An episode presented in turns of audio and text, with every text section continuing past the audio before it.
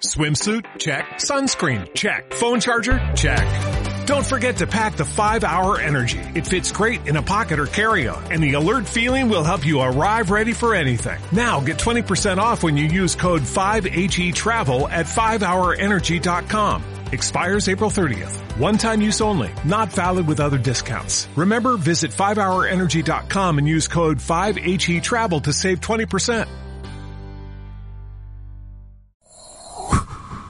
Michael Jordan es un icono. Es que nadie habla con él en plan tú a tú. Y yo, que yo estaba en lo que yo consideraba una situación de libertad, porque yo no tenía futuro aquí en todo caso, y yo estaba pagado a decir mi opinión.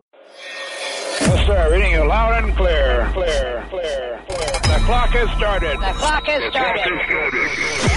Five, five, four, four, three, three, two, two, one, one.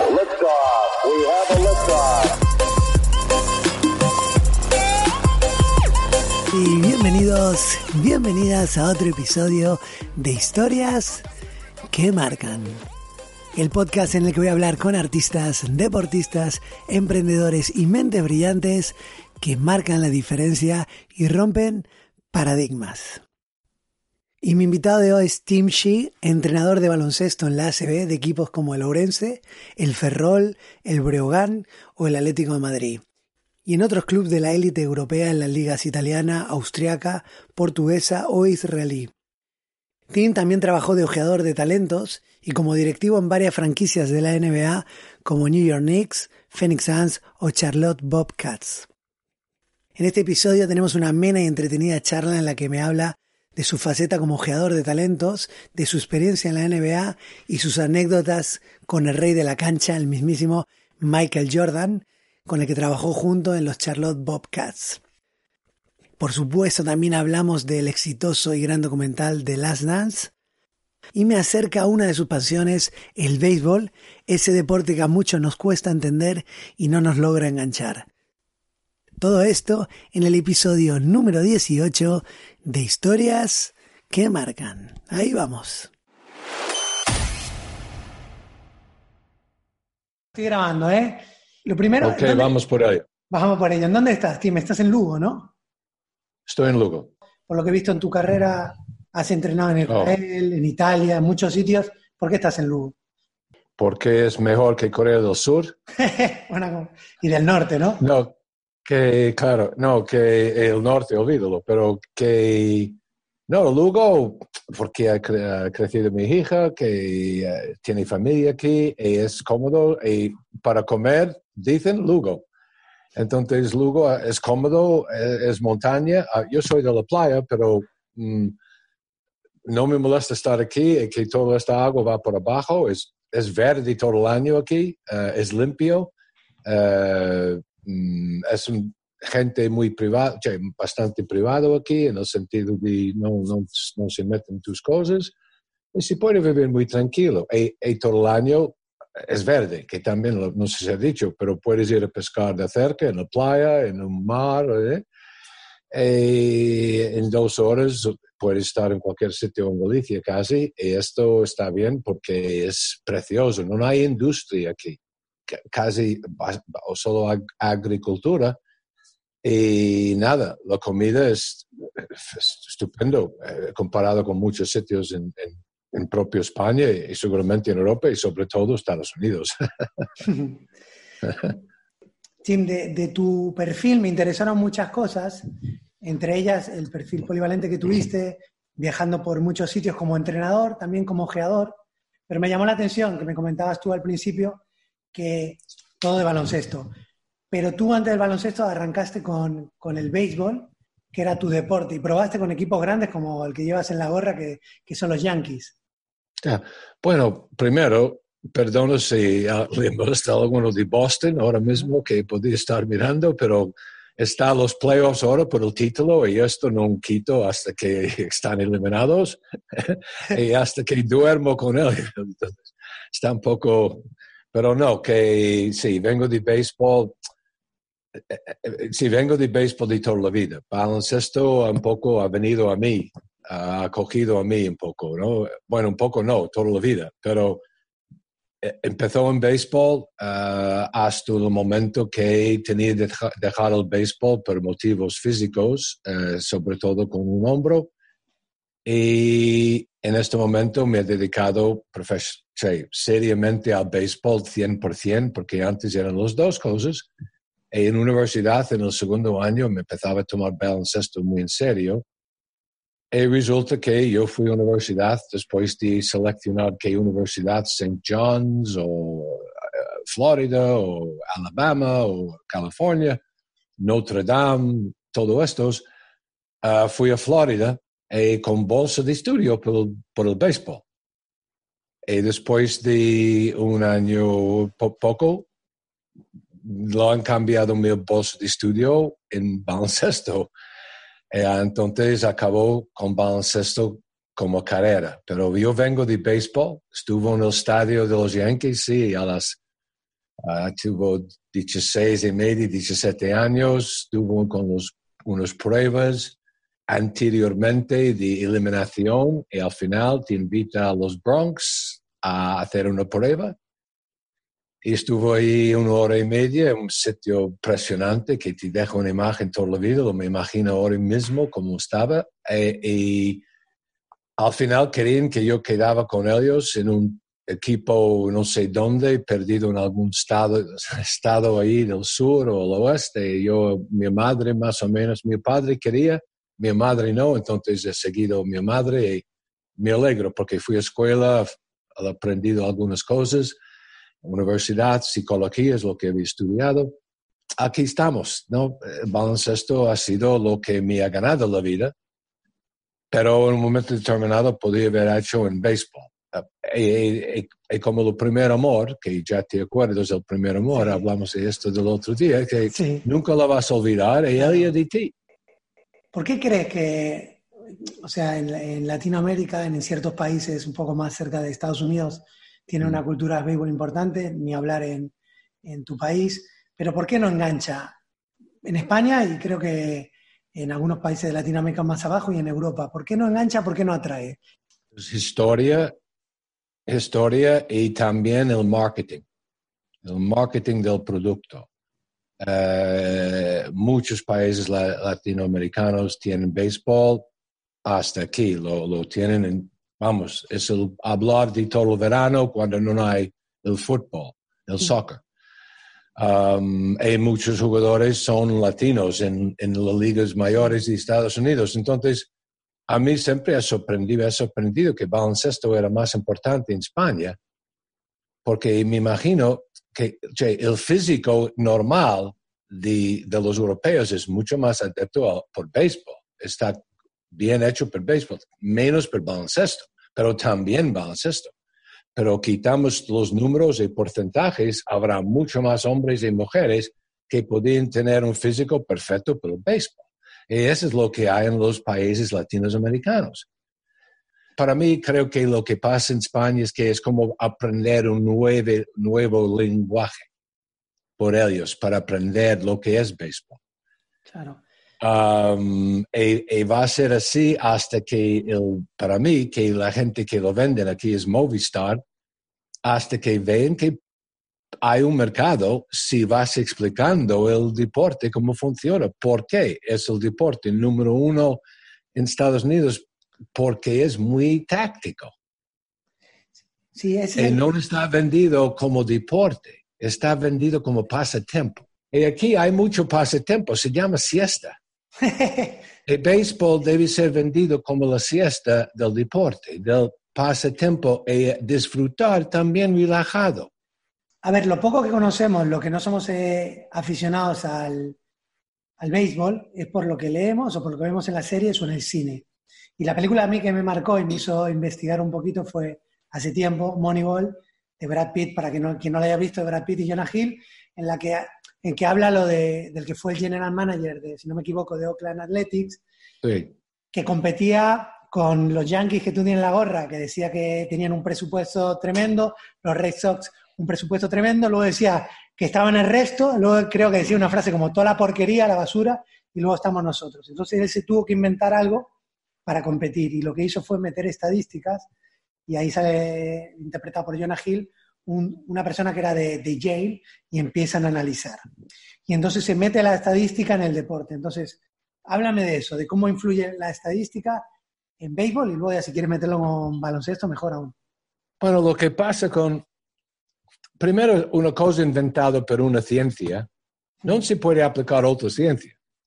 En la misma manera, no se puede inventar, o se puede inventar algo por un deporte, pero no es ex- exactamente aplicable a otros deportes. Entonces, la analítica sí que sirve, pero sirve solo hasta un punto. Es una otra aplicación, otro herramienta. Nada más. Ha sido muy exagerado en muchos sitios. En los experimentos de Filadelfia de la NBA es un ejemplo perfecto. Un hombre muy analítico ha hecho un- completamente un desastre. Mm. Porque el mundo real no responde al analítico. Perdona que te digo. No, no, es- es- quería saber tu opinión. Y sobre ese tema, ya pasando un poco a lo, a lo que era tu profesión, tú te dedicaste un tiempo a ser, aparte de entrenador, ojeador, ¿no? De grandes equipos de la NBA. ¿Cuál es la función de un ojeador, del scout? Bueno, primero identificar. Sobre todo identificar. Segundo, vamos, seguir, seguirlo.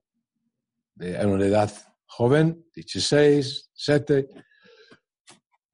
Hacer informes, ¿no? Es, es, es obligaciones, se mandan informes a, Estados Unidos, al club. Y valorar su psico- psicología, y valorar su ético de trabajo, su atletismo, su inteligencia, su estado de familia, su psicología con los amigos, su actitud, etcétera, etcétera, etcétera. Ah, para mí era bastante simple. Yo siempre decía A y A. Ambición, inteligencia y ah, atletismo. Con estos tres empiezo a interesarme. ¿Y la ambición? ¿La ambición cómo, en qué la veías? ¿Hablando con ellos? ¿En el campo se veía? ¿En? No, si ves, si ves un Doncic o un Ginobili, eh, o Sí. Tony Parker, si ves esto con el tiempo, también cuando están ahí perdiendo un partido, cómo se reacciona, cómo son. No, no, eh, eh, es también, hombre, yo vengo de New York, eh, que- perdona, eh, que he visto mucho baloncesto, mucho béisbol, mucho más que la gente en todas las esquinas. Yo vivía en la parque, vivía en una zona muy, los projects, lo que se llama, donde se mezcla todo el mundo. Eso es donde yo vivía, he visto de todo. Ah, y si puede identificar a alguien con talento en, en un- comparando con otros cuando eres muy joven, mirando los mayores jugando, si en soft baseball o si en baloncesto. Y aplicando la experiencia, a mí me ha ayudado también de ser, había hecho 21 años en Estados Unidos, donde he crecido y he vivido, y podía comparar bien con lo que, lo que hace falta a un jugador aquí para trans, transfer- transferir sus talentos al NBA, al mundo real del NBA, porque es un mundo completamente diferente de lo que hay aquí. ¿Por qué? ¿Por qué? ¿En qué se diferencia la NBA? Bueno, primero estáis jugando con gente que, que, que matan sus hermanos para tener el puesto en el NBA. Mientras que los que vienen por- desde aquí son ya estrellas y van para allá y ven que Mm. no son tan estrellas, son, y más, el tío que te está defendiendo cada noche mataría a su hermano para quedar en la NBA. Mm. Mientras muchos casos los europeos saben que pueden volver aquí y ser, y ser grandes estrellas. Hay algunos ahora mismo en España. En los, puedes mirar los rosters y ya sabes quién Sí, están, sí. no, Sí, están aquí ahora. Que- tengo una pregunta. Cuando van, o es una sensación mía, eh, cuando van los europeos, van a la NBA, al cabo de poco tiempo pegan un cambio físico importante. Eh, ¿Lo necesitan? ¿Se lo obligan? ¿Es así? Se llama McDonald's. No, no lo sé. ¿No No. compartes Ah, eso? sí, no, hay staff técnico ahí con todos los suplementos, los dietas, y lo van cuidando, lo van pesando, lo van trabajando pesas. El, masa muscular es muy importante. ¿no? Entonces,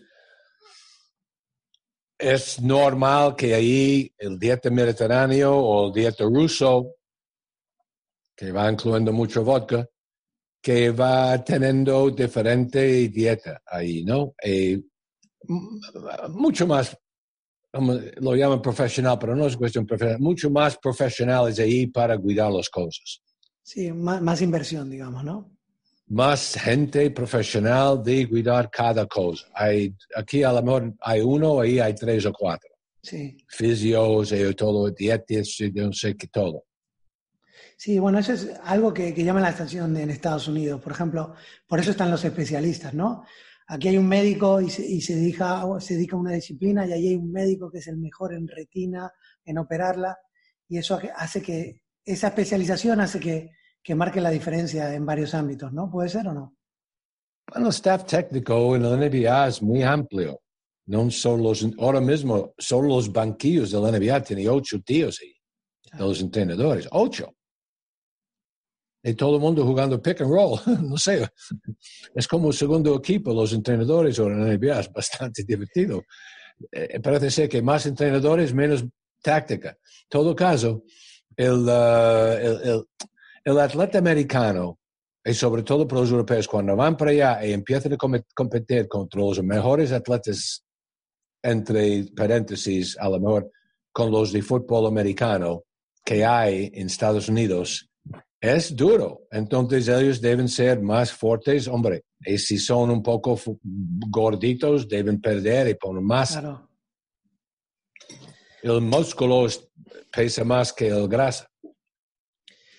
Hablas de, de tu técnica que era ambición, inteligencia y ser atlético. Uy, espera, espera.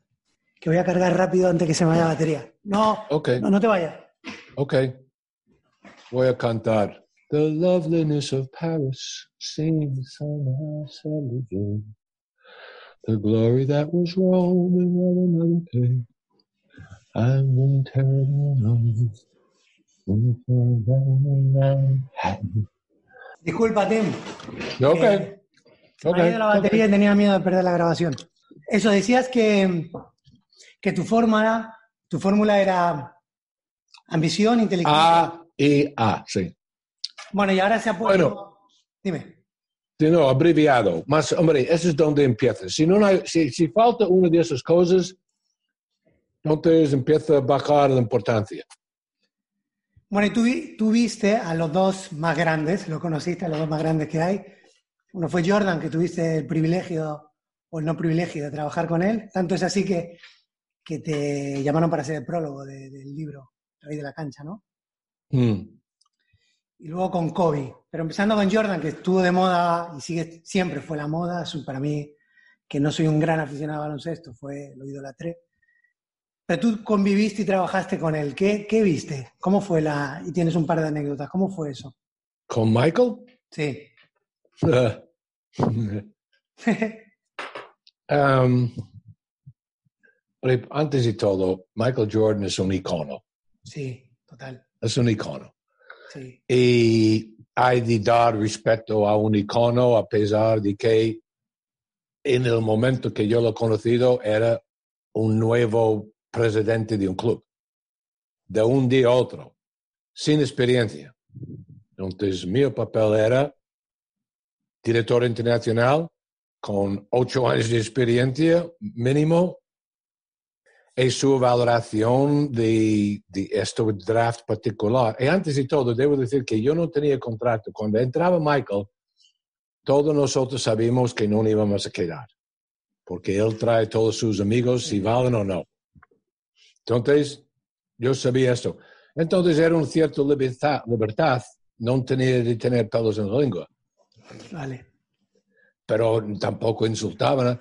Pero durante una reunión, durante una reunión, él había, estaba hablando del el chico que él gustaba, que era el Madam Morrison, que el chico era diabético, diabético, eh, de Gonzaga.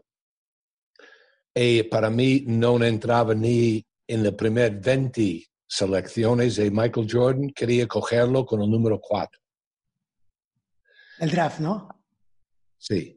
Y Michael había entrado en la situación del draft un mes o dos semanas antes y no sabía nada, solo que ah, ah, ah, el, el Adam Morrison era un ah, chico simpático en Estados Unidos, un jugador simpático que había ganado el corazón porque empezaba a llorar cuando perdieron el final.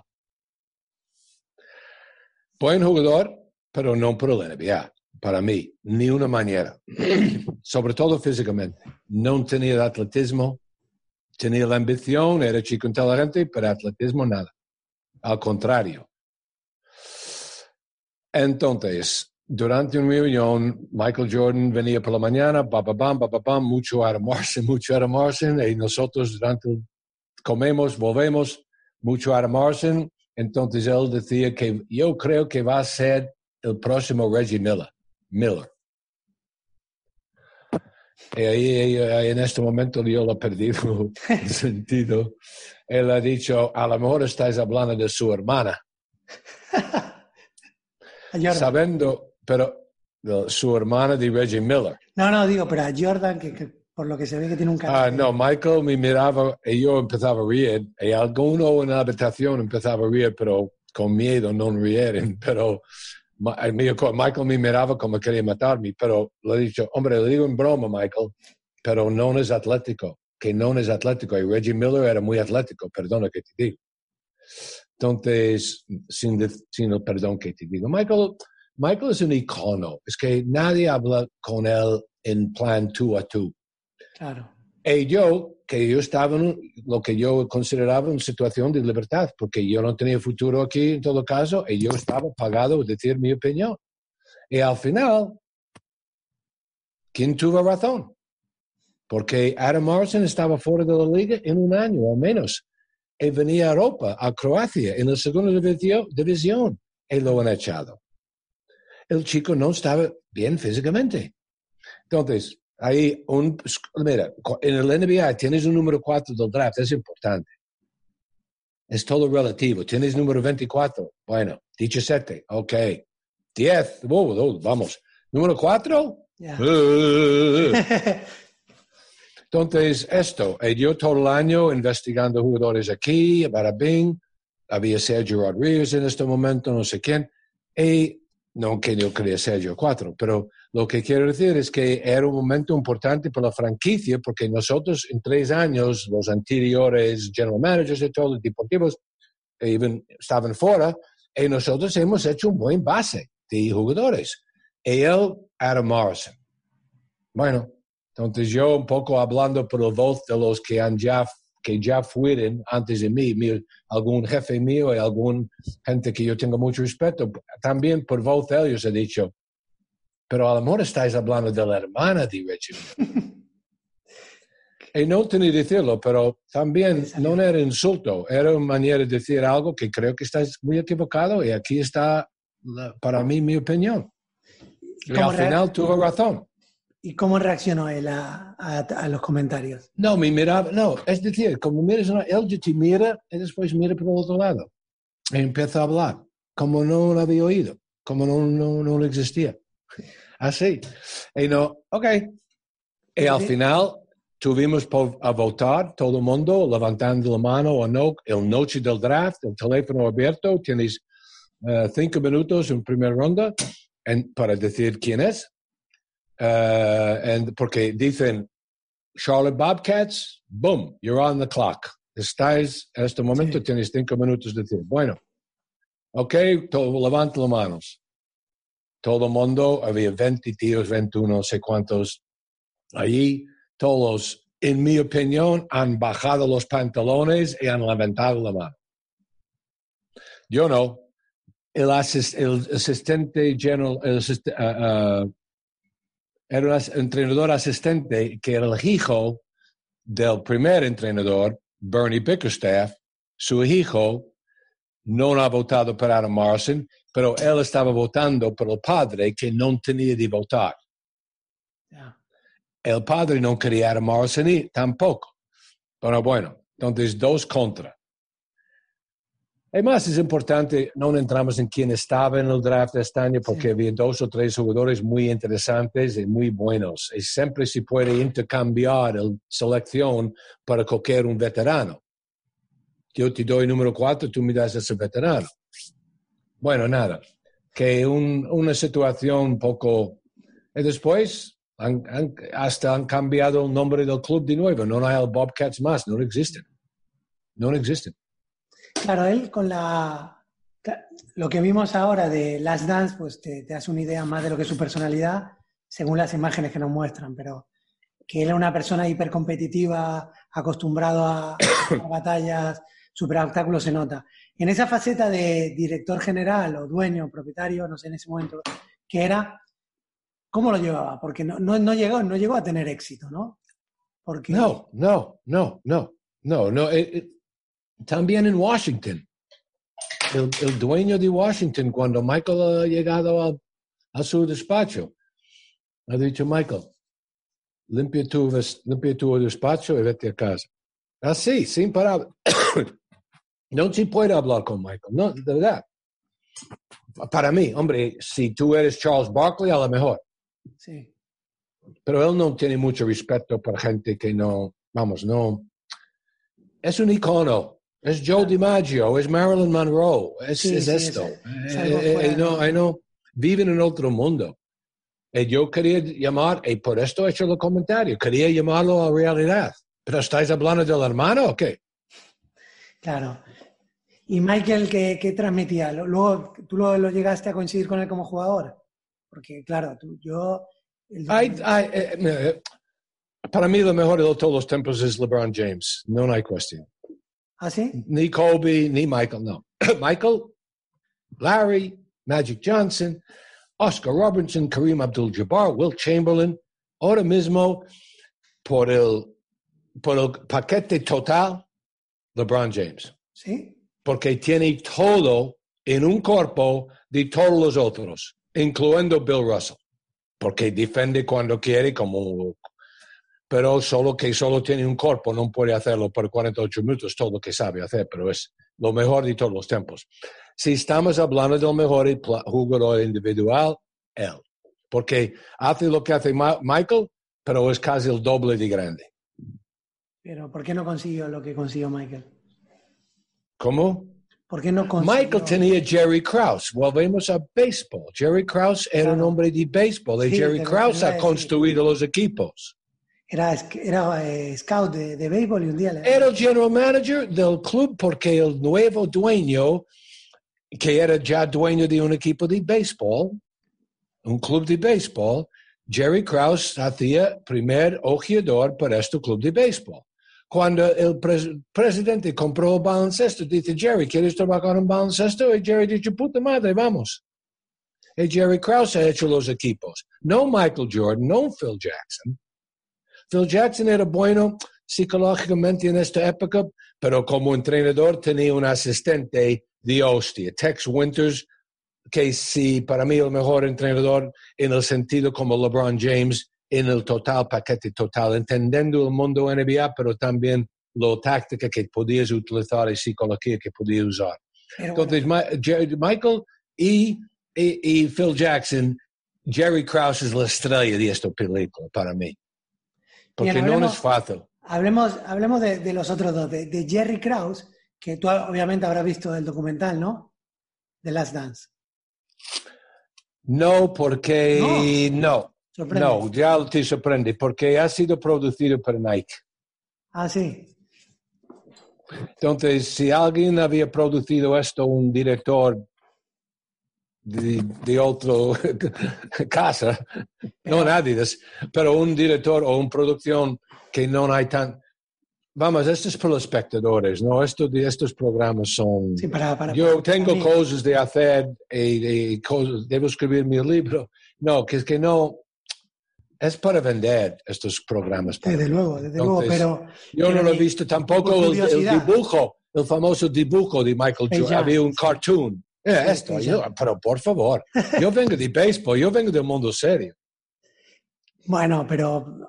Como, No, como no, no, Como aficionado, ni por Pero- curiosidad, ¿lo viste o no? Yo, no, yo- ¿el qué? ¿El cuál? Eh, The Last Dance, el último baile. No, no, ni uno, ni nada, nada. No, no me interesa. ¿No? Yo sé qué pasó. Yo sé qué pasó. ¿Y qué pasó? Eh, Pregúntame qué, pregúntame de, qué parte quieres No saber. sé, bueno, vamos a eh, te puedo preguntar vamos a ver. Michael Jordan, Michael Jordan ah, y también siempre quería ser un jugador de qué? ¿Qué- ¿Dónde De, quería béis- de Michael? béisbol, de béisbol. Ok. Eh, y LeBron James también, si él eh, decidía, también hoy podía hacer hacerlo. Y probablemente fútbol americano, y Michael no. sí, la conexión la, la tiene Jerry Krause y Jordan, los dos con el, con el béisbol. Jerry Krause ha sido un maestro para mantener tanto talento Sí, es cierto. en un eh, psicológicamente la, la gente que estaba en el banquillo tenía que ser perfectamente che, ha hecho un trabajo estupendo Claro. Eh, Estoy de acuerdo. Y lo que pasa en el documental, que o si no lo has visto, lo, has visto, lo, lo habrás escuchado, que es eh, dos cosas. Una, que a Jerry Krause mm, lo ponen como, digamos, como el villano. Es fácil para el espectador sentir que es Jerry Krause el villano, porque es como el que le cortaba las cosas a los jugadores, que eran los que estaban en la cancha. Aparte, Michael tenía el lema de los jugadores son la franquicia. Y, y luego era fácil re- reírse o meterse con él, porque claro, era el típico que parecía que no había cogido una pelota ni de béisbol ni de baloncesto en su vida, gordito bajo. Entonces, para el espectador, que yo tampoco era un gran conocedor de su figura, era fácil meterse con él. Y, y el enfoque fue un poquito así. De hecho, cuando se meten hasta te ríes eh, con alevosía, ¿no? Jace, ¿qué, ¿qué te puedo decir? Eh, cuando el productor es Nike, no va a parecer que hasta Michael Jordan lavaba la ropa eh, después de los partidos. Eso es, es normal, están vendiendo. Estados Unidos es capitalista, no lo olvides. Sí, sí. Hay tantas cosas, son solo para hacer el dinero. Vale, pero entonces, si me preguntabas, ¿en dónde está el engaño por el que tú no lo veías? ¿Qué es el lavado de imagen? ¿Qué lavado de imagen se está viendo en, allí? En el ¿Qué quieres decir? ¿Qué quieres decir Tú lavado? estás di- pues, lavado de imágenes, tú, tú me estás diciendo que lo produce Jordan, entonces Jordan lo hace a su gusto. No, pone- no, no es un lavado de imagen, es un punto de vista. Vale, Es, a lo mejor ¿qué es vista? honesto, honesto punto de vista que él tuvo, que para mí tuvo como directivo seleccionando a Adam Morrison. Vale, ¿qué punto de vista? Como ejecutivo, ok, como jugador le hemos seguido todos, he quedado hasta las 4 por la mañana mirándolo muchas veces, ya he dedicado mucho tiempo a Michael Jordan. No tengo tiempo más a dedicar a Michael Jordan y su historia y todo esto, sobre todo cuando el productor es Nike. No tiene sentido. Es una historia para vender a la gente que Ah. sigue en baloncesto. Pero ese es mi trabajo. Vale, que el No productor es Nike, no Mike. Nike. Ah, vale, me he entendido Mike. Nike, Nike, o Ni- sí, Nike, Nike, sí, sí, ¿no? como quieras, Nike. decimos Nike. Eh, bien, te, te entiendo. De hecho, hay I'm un... going here. Sí, sigue, sigue. No, de hecho, eh, sale el tema de las zapatillas cuando firma, obviamente. Eh, También es un aspecto que es real, ¿no? Revoluciona un poco la marca Nike. Mira, es capitalismo así, simple. ¿Hello? ¿Me ves? Sí, te escucho, te escucho, te veo... Que no, que no, es que, no, hombre, no tengo nada, mira, no soy enfadado con nadie, que hacen lo que quieren, solo que yo, Sí, sí.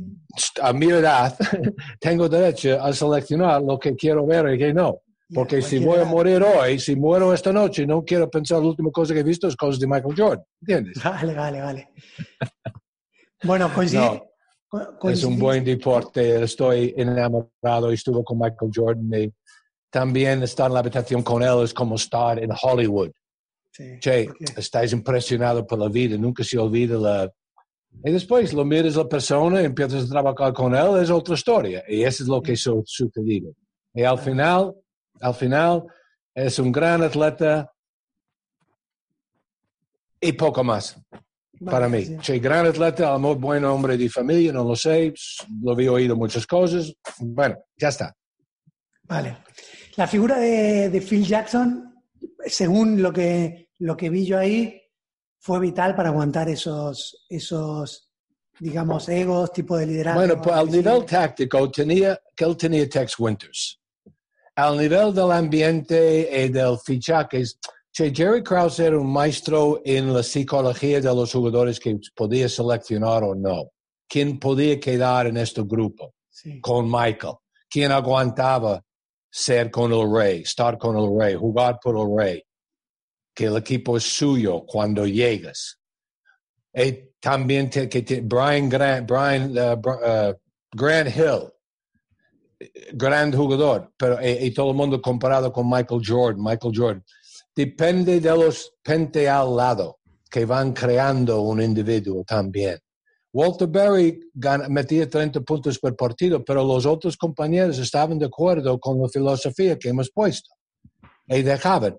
Y Walter, listo, porque tenía bonus para cada partido ganado, al final del partido, sabiendo que todo el mundo iba a cerrar sobre él, él dejaba sal entrar, todo tres contra de él, boom, él sacaba Carlos Hill, boom, partido acabado. Y Walter ganaba el partido con la cabeza. Por decir, baloncesto es, es, es diferente. Michael tuvo un cast nunca an- antes en la historia de la NBA tan bueno. Nadie, absolutamente nadie. En la historia estoy diciendo. Mira, Entonces, la figura, para ti el éxito recae en la figura de Jerry Krause. Hombre, el equipo es todo, es el grupo, es Jerry Krause, Phil Sí. Jackson y Michael Jordan y Scottie Pippen y todo el mundo. Ahora, uno tiene papel más que el otro. Yo lo veo como béisbol. Baloncesto ha sido vendido en España como un gran deporte de las estrellas individuales y toda esta cosa, pero no lo es. Porque al final, si tienes Michael Jordan y tienes este gran equipo, hombre, y tienes un sistema y uno de los mejores entrenadores de todos los tiempos en Tex Winters, y también un buen psicólogo y un vago, un vago, Ja- Mi- eh, Phil Jackson, que era un vago. ¿Por qué era un vago?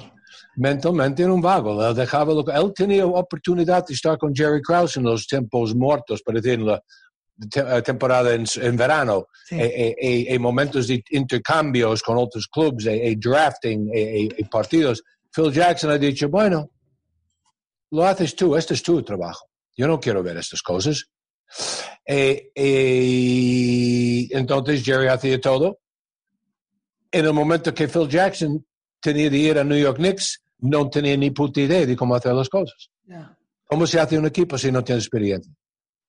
Tuvo la oportunidad de hacerlo con Jerry Krause, pero no lo ha hecho. Al contrario, lo, lo ponía Jerry Krause en ridículo. Porque era un tío pequeño, feo, comía ahí adelante, tenía pa- pan en la camisa. Sí. Era un tío de béisbol. En el estadio de béisbol, el tío es completamente normal. En el mundo de baloncesto, de los grupos íntimos, de química y todo esto, él era un, un cero a la izquierda. Era el tío extraño en el grupo. El pequeñito, Sí, sí. con un labio muy, muy así, abajo. No, y hablaba mucho, y, y claro, miraba por arriba, y el amor estaba comiendo algo, eh, vestía siempre como un tío que no tenía un duro, que tenía lo mismo conmigo, no. Y Michael Jordan insultaba, lo llamaba crumbs, ah, ¿cómo se llama crumbs? Del pan, miga, lo llamaba Ah, migas. Migas, ok, Ya vale. Y Phil Jackson no decía, no decía nada. No decía nada. Eh, Es Michael. eh. Entonces, además, Phil Jackson ha sido, hombre, ha sido un sitio justo. Y también es esto, estar en el sitio justo en el momento justo. Pero Jerry Krause, era, era Jerry Krause que ha manejado todo esto.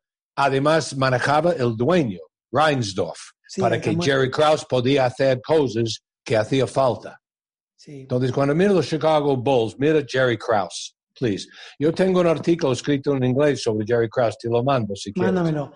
Te tengo que preguntar porque viste a Kobe de pequeño, ¿no? En Italia coincidiste con él. ¿Ahí qué viste? Se- ahí se tiene que ver algo distinto. Sí, un negro y 11 italianos. Bueno, empezamos, empezamos por una diferencia, pero Kobe era muy mecánico. Yo- yo- yo tuvo, tenía 16, o 10 ahí 16, no creo que más, 14, ya no sé, muy pequeño. Y lo bueno del club donde estaba, estaba su padre jugando de profesional en Italia, y yo vivía en la ciudad al lado, a un media hora, en Parma, sí. Ah, fui a ver la partida y fui antes para que antes ver la gente que conozco, gente, eh, entrenadores y todo, y estaban los pequeños jugando y estaba Kobe. Era el hijo de Jelly Bean, de, de su padre, Jelly Bean lo llamaban, Y el chico era muy mecánico. Eh, Era bastante fuerte, bien físicamente, por su edad, si ve que era buena coordinación y todo, pero era muy mecánico. Y el club era un club famoso para enseñar los fundamentos. Y él había aprendido los fundamentos muy bien ahí. Pero se le veía, ¿qué se le veía? Lo que se veía era, hombre, un chico que sabía que estaba cómodo en la cancha, pero no es que estaba fijando en él porque no, hombre, tenía 14 años o algo, o 12 o 13, yo qué sé. Entonces, no me interesaba y además yo no estaba ahí por la NBA. Yo estaba ahí para ver Chile y buscando trabajo de entrenador. La NBA era un sueño distante desde infancia para estar con los New York Knicks. El sueño ha aparecido, estuve con los Knicks, ganamos un título de la conferencia Est. Todavía tengo el reloj, tengo el reloj todavía. Y es muy bonito. En, you know, escrito atrás, Tim, gracias, campeona- campeones, ca- conferencia Est, que no es poca cosa. Y desde entonces, los Knicks no han ganado ni un puta bingo. Vale, con Kobe. Bueno, eh, Phil, eh, Phil Tim, eh, Sí, sí, Clemente, dime. Clemente. Antes era Vicente, antes Andrés. No, te iba a decir, ¿qué proyectos tienes ahora? Bueno, antes de todo, debo arreglar la situación con Seguridad Social de Estados Unidos y papeleo de, de leche. Eso es lo que estoy metido. A las, en un medio hora tengo conversación con unos amigos americanos que son importando, exportando vino. Y aquí estoy. Y importando, exportando, sobre todo importando vino para Estados Unidos. Y por la NBA ahora todo está, el draft está hasta noviembre. Estoy hablando con gente de la NBA, siempre gente de aquí, del Leboro, gente del AFB, gente de baloncesto. En cada momento que tengo libre, estoy viendo los, los playoffs de los Major League Baseball. Y nada, um, ¿No tenías un proyecto en Turquía o algo? Sí, Dol, sí, exacto. La NBA es el virus. te- tenemos un contrato por cinco años firmado con, los, con la NBA para promocionar el baloncesto con criterio y buen protocolo. Muy bien. Y ha venido el virus. Y ahora mm, mis colegas han conseguido un contrato, parece, parece por 10 años, con una cadena de hoteles muy grande, uno de o lo más grande, uno de los más grandes en Turquía, donde manejamos y trabajamos en el deporte por ellos. Entonces, vamos a ver qué pasa con estos virus, a ver qué pasa con todo, todo el mundo y mantener la esperanza de que algo sale como Dios manda ah, en el mundo y esto puede girar. Bueno, Tim, no te robo, no te robo más tiempo. Eh, si, si alguien te quiere contactar, ¿cómo puede hacerlo? Ah, llama a mi mujer, yo qué sé. ah, Vale, vale, lo dejamos ahí. está como si- Lo dejamos ahí.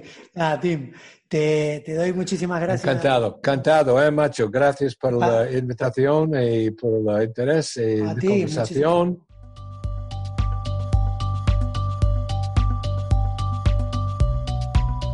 Y así termina la charla con el gran personaje de Tim.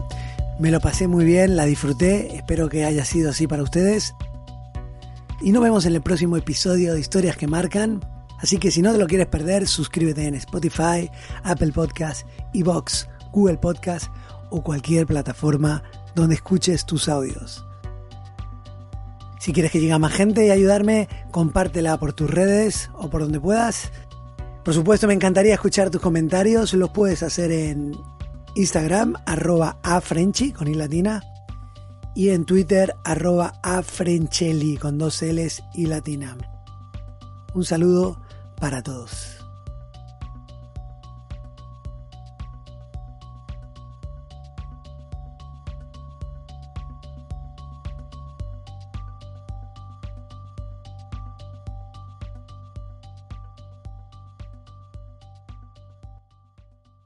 Como nuevo cliente de Western Union, puedes disfrutar de una tarifa de envío de 0 dólares en tu primera transferencia internacional de dinero en línea. Envía dinero a los tuyos en casa de manera rápida, fácil y conveniente. Visita westernunion.com o descarga nuestra app hoy mismo y tu primera tarifa de envío corre por nuestra cuenta. Aplican ganancias por cambio de moneda. No disponible para tarjetas de crédito y envíos a Cuba. Servicios proporcionados por Western Union Financial Services Inc. NMLS 906983 o Western Union International Services LLS NMLS 906985.